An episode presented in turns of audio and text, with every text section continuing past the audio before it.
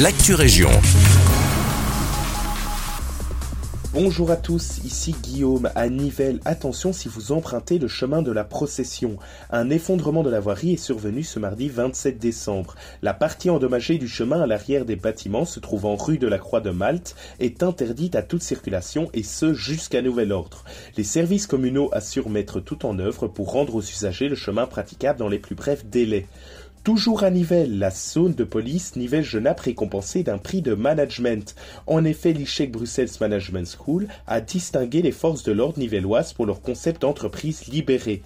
Ce type de gestion d'entreprise tend à davantage rompre avec une hiérarchie pyramidale pour favoriser l'autonomie et la participation aux décisions. Une technique qui a visiblement porté ses fruits puisque le taux d'absentéisme est de 4%, ce qui est très bas pour une zone de police. Dans le Brabant wallon, habitués aux sacs compostables des déchets organiques, ils seront désormais remplacés par des sacs en plastique. Mais pourquoi passer à une option résolument moins écologique? Pour Inbewe, cela inciterait les Brabançons à davantage trier leurs déchets. De fait, les sacs compostables séduisaient difficilement, la moyenne de déchets organiques étant de 6 kg par habitant et par an pour les entités avec des sacs verts contre 29 dans les communes équipées de conteneurs à puces.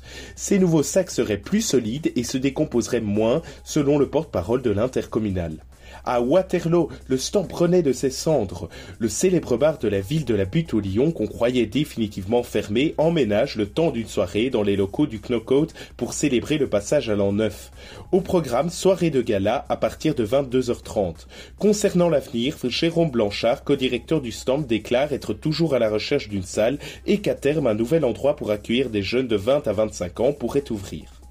C'est la fin de cette Actu Région. Merci de nous écouter et un agréable mercredi avec nous.